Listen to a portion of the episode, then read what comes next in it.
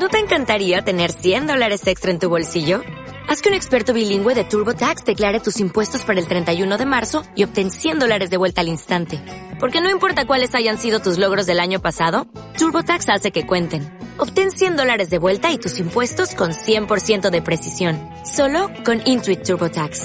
Debes declarar para el 31 de marzo. Crédito solo aplicable al costo de la presentación federal con TurboTax Full Service. Oferta sujeta a cambios o cancelación en cualquier momento. E. Labor megalítica del hombre de Cromañón. Vamos a destacar ahora un elemento que se encuentra estrechamente ligado al tránsito por el mundo de los blancos Cromañón. Si en un mapa indicamos la distribución mundial de los megalitos, la cual será indudablemente incompleta, pues muchos han sido destruidos, y en otro mapa idéntico marcamos los lugares en donde se ha encontrado el antiguo signo de la esvástica, veremos que las áreas de dispersión son idénticas.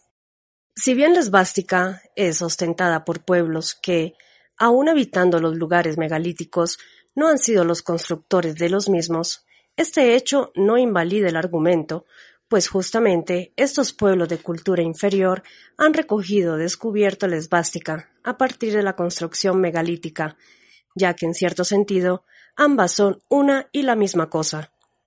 Hemos declarado ya que las construcciones megalíticas son armas tácticas para ser usadas en el marco de una estrategia hiperbórea, y que el objetivo de tal estrategia es el retorno al origen. Para comprender nuestra afirmación anterior, no hay más que recordar que en toda acción estratégica hacia el origen debe intervenir el Graal, reflejo del origen. Pero el Graal se halla soportado por la runa de oro, y en esta grabado el signo del origen, del cual se deriva mediante deformaciones y mutilaciones la runa esvástica. De allí que una construcción lítica, diseñada para trasladar a una comunidad guerrera hacia el origen, haga posible que otra comunidad, más impura o confusa, perciba el signo del origen y adore o considere sagrada a la runa esvástica. Pero la esvástica que se deriva del signo del origen no representa a ella misma tampoco un signo solar, a pesar de haber sido racionalizada como tal por sacerdotes decadentes, quienes la identificaron también con la vida, el movimiento, la reencarnación, el polo, etc. En la antigüedad, la esvástica era un símbolo hiperbóreo del fuego y de la sangre, cuando ambas sustancias son una y la misma cosa. Hoy en día, el fuego es combustión, la ilusión óptica de un proceso químico de cambio de estado de la materia, y la sangre un líquido plasmático pero la sabiduría hiperbórea enseña que sangre pura y fuego poseen una naturaleza común, conocimiento que está en la base de la cábala acústica, utilizada por los cromañón para domar las corrientes de energía telúrica. El que puede ver la energía telúrica la encuentra semejante a un vapor ígneo, pero la sangre también se ve de esa misma forma, como un vapor ígneo, y por tal analogía se ha hablado durante milenios de sangre de la Tierra, e inclusive debido a que en los cursos de agua, ríos y arroyos la circulación de la energía telúrica es mayor. Se ha identificado al agua como a una sangre terrestre. Hay pues un conocimiento perdido en torno a la esvástica, que sólo los arios de la India, los germanos de Frisia y Sajonia, y quizá los mayas de Yucatán, han conservado de manera deformada hasta los tiempos modernos. Hay una antigua palabra sánscrita para designar el fuego que pone de relieve el recuerdo hiperbóreo de la identidad que venimos señalando. Es la palabra pur, que además de significar fuego, constituye la raíz de pura, una calidad de la sangre. En efecto, en los Vedas se lee constantemente que la sangre de los reyes, guerreros o sacerdotes, es decir, de miembros de las castas superiores, es pura, y por lo tanto ígnea. Sangre y fuego se nombraban en sánscrito antiguo, entonces, con una única palabra pur, que también significa pura, cualidad indiscutida de Agni, el dios del fuego, y de la sangre de los héroes legendarios Osidas. También los germanos conservaron parte de este conocimiento al utilizar la como runa, o sea, como palabra mágica, elemento de la cábala acústica. La cábala acústica se basa en el principio de que toda forma se halla sostenida por una palabra, que es también un arquetipo, la cual fue pronunciada en el comienzo del drama por el logos creador, o sea, el aspecto verbo del demiurgo.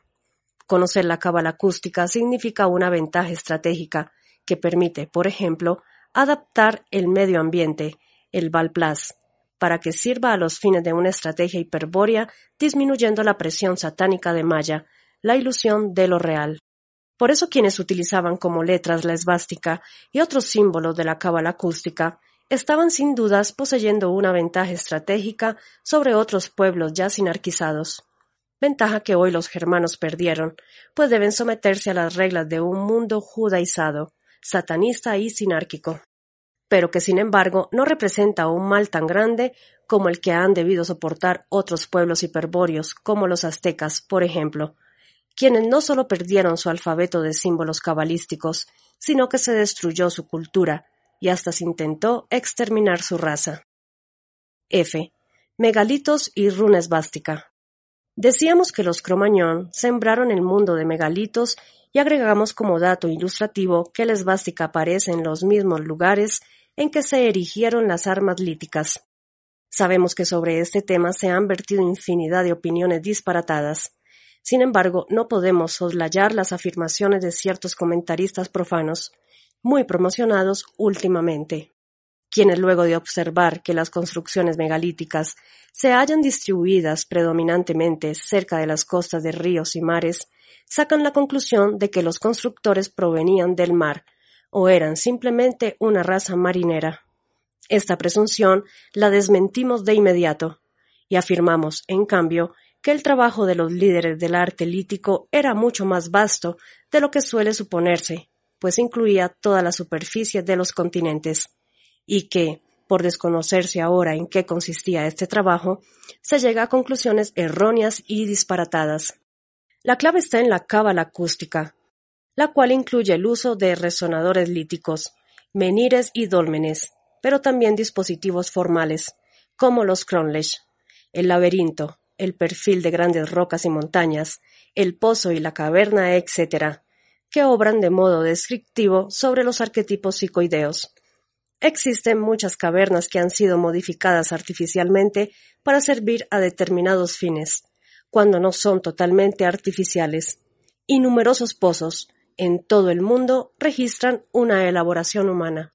También los petroglifos y figuras rupestres de origen cromañón, como en las cavernas de Altamira, Las Caus o Aurignac, tenían su fundamento en la cábala acústica. En conjunto con ciertos mantram o palabras mágicas, permitían operar sobre las almas grupales, elementos o egregoros, de los animales a los que se deseaba cazar o domesticar. En el Perú, en el yacimiento de Marcahuasi, situado en una pequeña meseta andina a cuatro mil metros de altitud, puede visitarse hoy día un auténtico taller escuela cromañón. Allí cualquiera podrá contemplar in situ todo un arsenal de armas líticas tácticas y comprobará, si tiene buena vista, que éstas exceden por su abrumadora diversidad a las más conocidas del menir, el dolmen o la muralla. G el arsenal lítico de la rúnica noológica. Nos hemos referido ya a las modificaciones que los cromañón efectuaron en muchas ecorregiones, transformándolas de naturales en sociales, o aptas para que los virias las habiten y se reorienten estratégicamente. Pero también mencionamos que en muchos casos las ecorregiones sociales fueron alteradas nuevamente por los druidas, con el propósito de readaptarlas para la estrategia de la sinarquía. Por ejemplo, vale la pena recordar que muchos de los grandes templos de las religiones modernas, católicas, musulmanas, budistas, etc., han sido edificados sobre antiguos templos paganos, o sea, en lugares que eran venerados desde la más remota antigüedad, y en cuyo centro existía un menir, un dolmen, un cronlech, etc. Vamos a explicar ahora la naturaleza de esta contraofensiva sinárquica. Los druidas se infiltran a partir del siglo IV en la orden benedictina, y luego, desde el Cister y Cluny, lanzan la Orden del Temple en la primera y más terrible ofensiva destinada a instaurar el gobierno mundial de la sinarquía. Lo importante es que, para que tal plan diera resultado, se debían preparar con antelación de siglos las psicorregiones religiosas de Europa, para que sus microclimas capturasen a los creyentes y los incorporasen al proceso del arquetipo de Jesús Cristo. Para ello los druidas contaban con la cábala acústica, en la cual eran maestros, y con la cábala numeral, que gustosamente pusieron a su disposición los sabios judíos. Combinando este formidable conocimiento, desarrollaron una técnica de control psicosocial basada en la resonancia arquetípica de enormes estructuras de piedra. La expresión concreta de este trabajo es la catedral gótica, que aparece, como todos saben, en el siglo XI. Esta gigantesca construcción es un instrumento lítico finamente calibrado para generar un microclima religioso, capaz de apabullar al feligrés con su grandiosidad, y de sugerirle una actitud de respeto y devoción. Nada más que eso necesita el arquetipo de Jesús Cristo para efectuar la captura, transformando el microclima en superestructura y a la psicorregión religiosa en hecho cultural. Pero lo más admirable de tal máquina infernal, y aunque esta afirmación escandalice a los genetistas, la diremos igual, es que, una vez efectuada la captura, modula la información genética del creyente, tornando hereditario el arquetipo de Jesús Cristo, o sea, judaizando genéticamente al incauto. Esto se logra porque el arquetipo de Jesús Cristo, que es psicoideo, es decir, perteneciente al inconsciente colectivo universal, se introduce y plasma en el inconsciente colectivo personal por la acción de la catedral, lo que implica una modificación cromosómica en todas las células de la estructura anatómica humana. Son así las catedrales máquinas para programar psíquicamente y genéticamente a la población con el propósito de conformar un tipo humano judaico, que actúan sobre la herencia genética por la transmisión de caracteres simbólicos inducidos. La construcción de catedrales y otros monumentos que no mencionamos por motivos de brevedad es desde el punto de vista de la sabiduría hiperbórea una auténtica táctica de estrategia psicosocial, puesta en práctica por la jerarquía blanca de Chanchambalá para favorecer el advenimiento de la sinarquía universal. Sobre la función de las catedrales, tanto el druida Fulcanelli como el celtista Louis Charpentier y muchos otros autores de similar filiación sinárquica pretenden que las mismas serían libros de piedra destinados a perpetuar un saber oculto. Aquí sería la alquimia, el que, debido al oscurantismo reinante, no puede ser expuesto, ni siquiera por organizaciones iniciáticas. Cuesta creer que tales idioteces puedan decirse de buena fe, y estaríamos tentados de dudar del criterio racional de quienes las emiten, si no estuviésemos al tanto de que existe una estrategia sinárquica y de que ellos son sus agentes. Para aclarar las cosas, recordemos que con las pirámides de Egipto ocurre una conspiración similar, en la que todos los autores esotéricos coinciden en afirmar que, por ejemplo, Keops es un libro de piedra, a donde se ha volado el saber egipcio para perpetuarlo a través del tiempo. ¿En qué fundamentan tal afirmación? En la perfecta orientación geográfica de las construcciones, pirámides y catedrales, y en la intervención de números muy exactos y llamativos, extraídos de la física o la astronomía, en las dimensiones del monumento. Veamos ahora cuál es la verdad que la sinarquía pretende ocultar o disimular con teorías absurdas. Tanto las pirámides como las catedrales, y en general todos los templos construidos en base a principios cabalísticos, son máquinas funcionales, construidas para operar colectivamente sobre el público. Hágase cualquiera la siguiente pregunta. ¿En qué máquina no intervienen medidas y dimensiones vinculadas con las leyes de la naturaleza que pretenden gobernar y aprovechar? Inferir de ello que la máquina es un libro en el que se han vertido conocimientos de la naturaleza destinados a ser leídos en el futuro es una idea irreal. Una máquina se construye para ser usada en el presente y en un futuro inmediato, o para que funcione mientras tenga vida útil, pero nunca se hace pensando en lo que ocurrirá miles de años después. Claro que si dicha máquina atraviesa los milenios y es contemplada por seres que ignoran su objetivo funcional, no sería extraño que razonaran equivocadamente que la misma es un libro y hasta leyeran mensajes en ella. Piénsese. Por poner un ejemplo extremadamente simple, en unos hombres del futuro que, ignorando todo sobre nuestra civilización, hallaran el cuadrante de un reloj de pared de un metro de diámetro, y que de su examen que se trata de un libro hecho para las generaciones futuras por unos seres antiguos que conocían la longitud del meridiano terrestre. Contaban hasta doce. Probablemente adoraban el círculo, tal vez el sol. Estaban en la edad de bronce, etc. Todas estas deducciones son lógicas, pero nada indica sobre el reloj, ni sobre el objetivo funcional para el que fue diseñado. Es necesario entender entonces que las catedrales y otros monumentos similares deben ser considerados en su totalidad estructural atendiendo a la función para la que fueron diseñados. Y si no sabemos cuál es esa función, mejor es callar, porque de otra manera colaboramos con la estrategia sinárquica, que consiste en fomentar la confusión en todo aquello que se relacione con Chan Chambala y sus planes demoníacos. H. Estrategia druídica. Estrechamente conectado a este tema, existe otra táctica sinárquica sobre la que vamos a advertir ahora.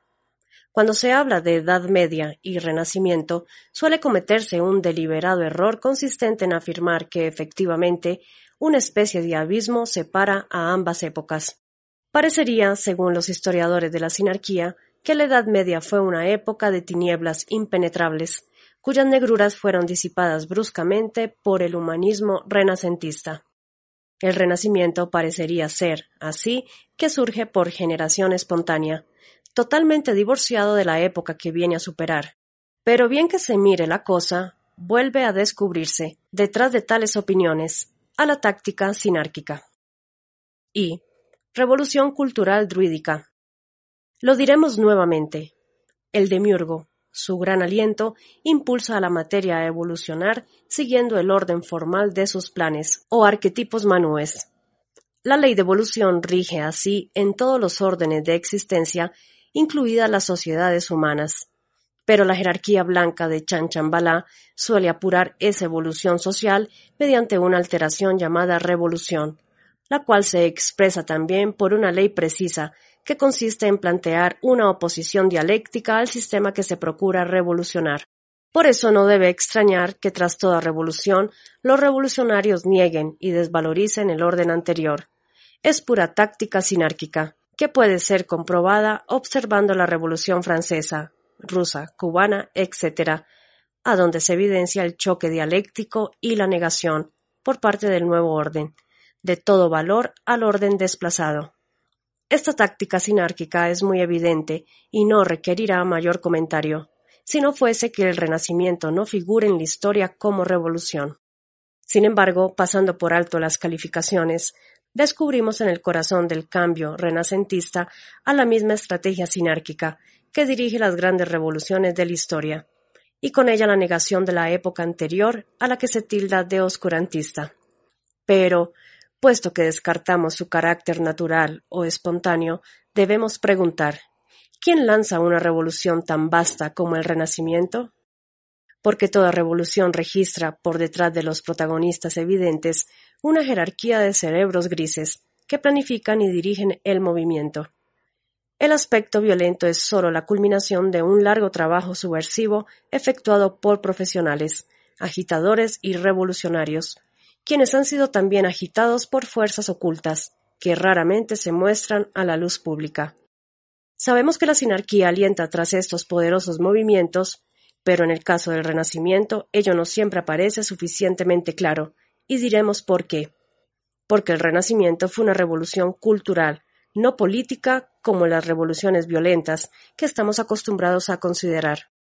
La reacción a tal revolución se llamó Cátaros y Federico II Hohenstaufen y fue ferozmente reprimida.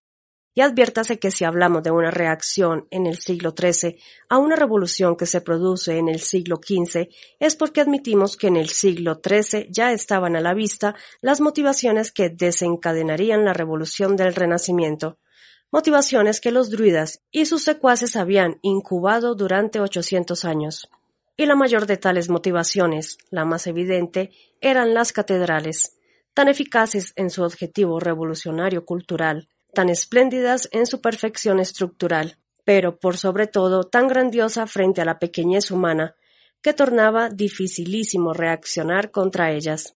Pero esta inhibición era, sin lugar a dudas, otro importante objetivo sinárquico.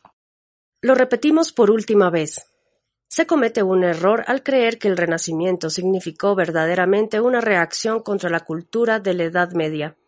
Fue la misma Edad Media, sus fuerzas ocultas, la que generó el Renacimiento, preparándose durante siglos, actuando sobre las masas mediante tácticas psicosociales, entre las cuales, pues no son las únicas ni mucho menos, se cuentan las catedrales que venimos mencionando. Pero seguramente estamos tentados de preguntar, ¿sin las catedrales habría habido renacimiento? Creemos que no. Esta respuesta puede dar una idea de la importancia que atribuimos a la influencia colectiva de las gigantescas máquinas de piedra y a la ciencia que permitió diseñarlas, la cábala acústica. J. Nociones de corología esotérica. Quien haya leído los nueve incisos anteriores habrá ya comprendido que rechazamos el punto de vista sociocultural, que reconoce al hombre como agente activo y a la tierra como sujeto pasivo, el cual es ahora aceptado por los geógrafos, en términos generales, pues el mismo implica un falso concepto de libre albedrío, que el hombre, esclavo de Jehová Satanás, en realidad no dispone. Por el contrario, para nosotros, y de acuerdo a la sabiduría hiperbórea, el hombre es sujeto de un drama, el proceso de los arquetipos psicoideos que se desarrolla en el teatro de una psicorregión de la Tierra la cual se comporta como un agente activo que lo captura e integra a la superestructura de los hechos culturales. Cuando hicimos la crítica de las edades históricas y de la cultura, demostramos que el pasú o viria perdido es, por lo general, prisionero de los hechos culturales. Pero más adelante, al definir las psicorregiones, explicamos que éstas constituyen el ámbito primario sobre el que se inicia el proceso del hecho cultural. Hombre y psicorregión parecerían ser así los elementos fundamentales y suficientes para comprender el drama de la vida humana. Sin embargo, esto no es así, pues psicorregión, tal como la definimos, es un concepto espacial que nada nos dice sobre la dimensión temporal del drama. Para completar este aspecto, la sabiduría hiperbórea aporta el concepto complementario de geocronía, a partir del cual recién se puede definir el Kali Yuga. Es fácil comprender que el proceso de los arquetipos psicoideos no puede ser el mismo en distintas psicorregiones. Por ejemplo, el arquetipo dama se desarrolla a través de fulano y le impulsa a buscar una mujer amada.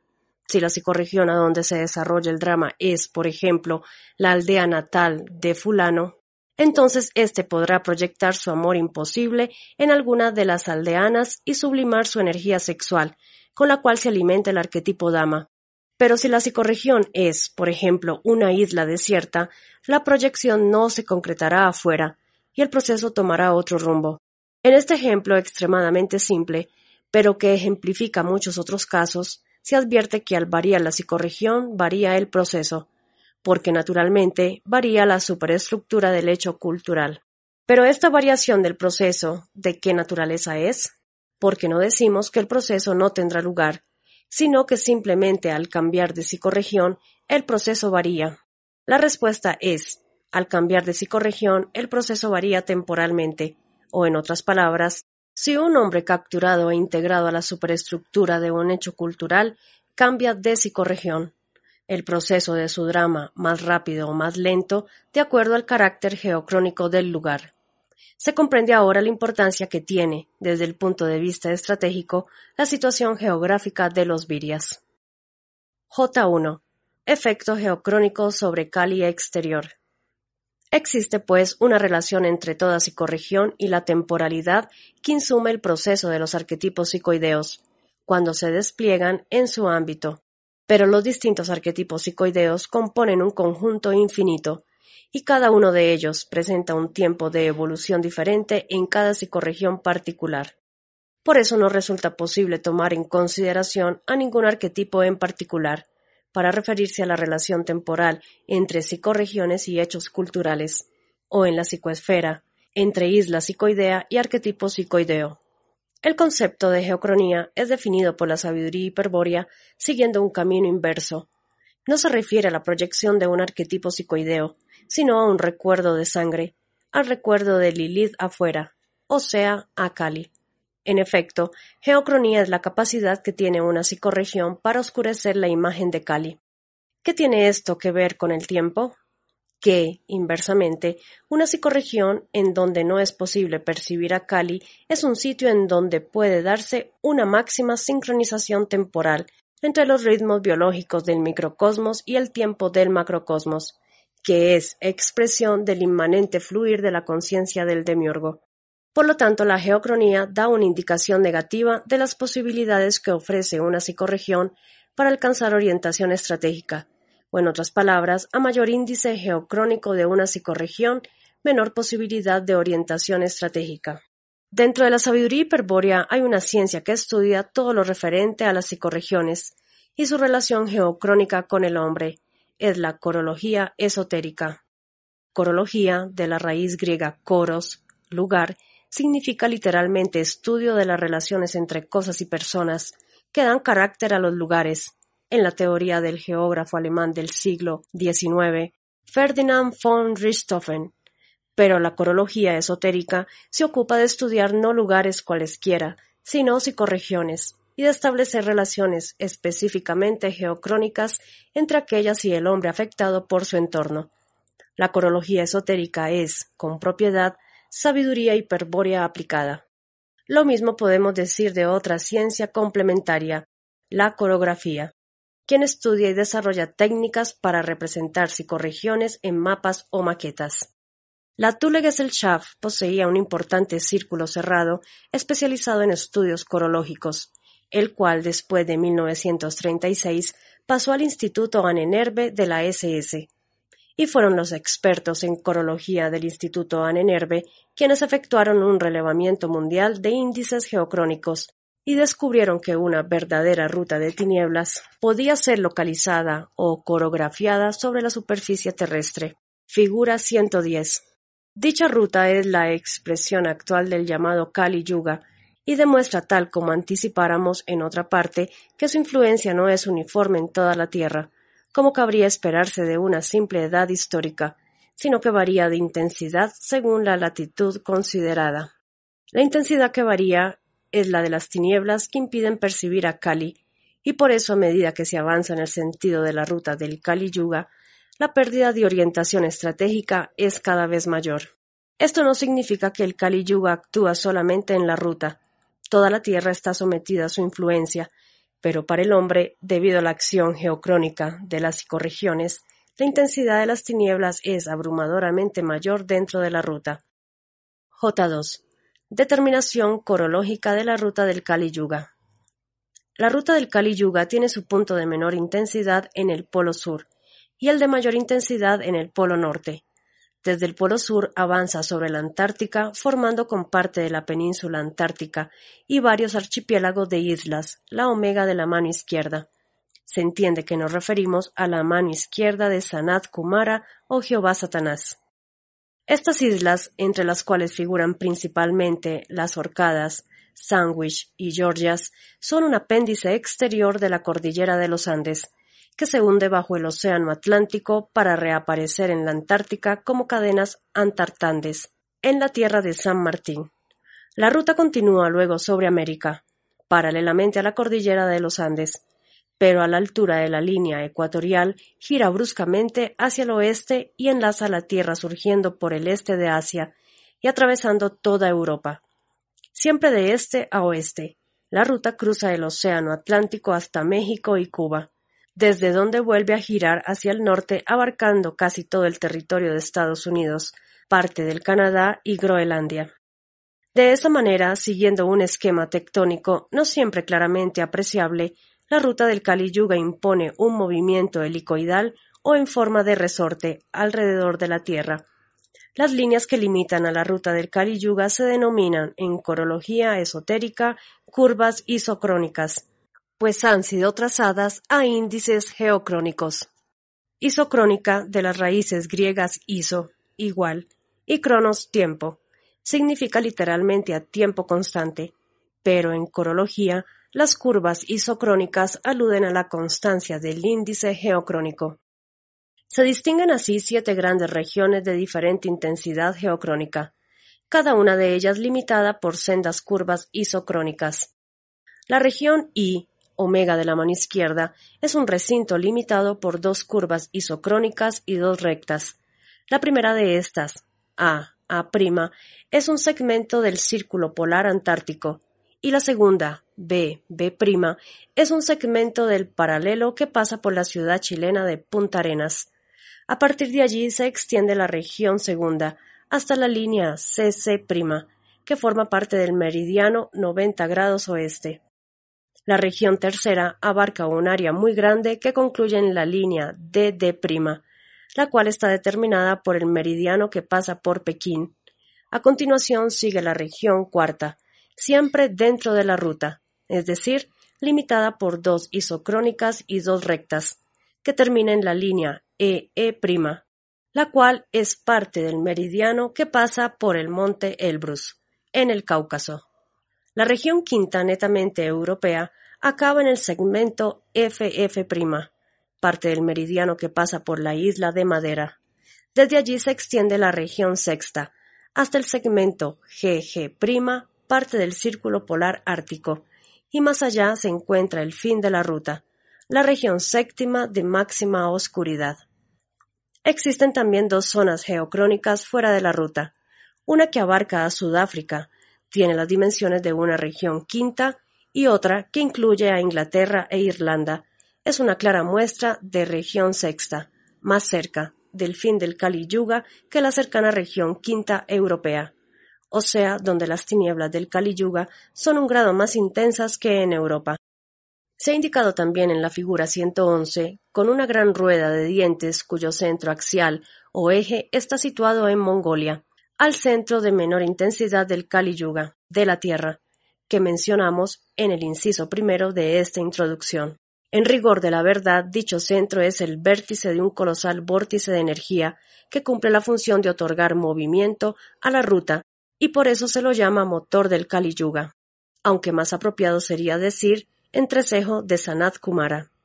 Análogamente al ojo del huracán, en el centro de menor intensidad, reina una absoluta calma que permite a sus habitantes alcanzar la más alta trascendencia, por eso los sidas hiperbóreos han contado y cuentan siempre con esos habitantes, los mongoles, cuando sus planes de estrategia psicosocial requieren la movilización de pueblos de linaje hiperbóreo en distintas regiones de la ruta.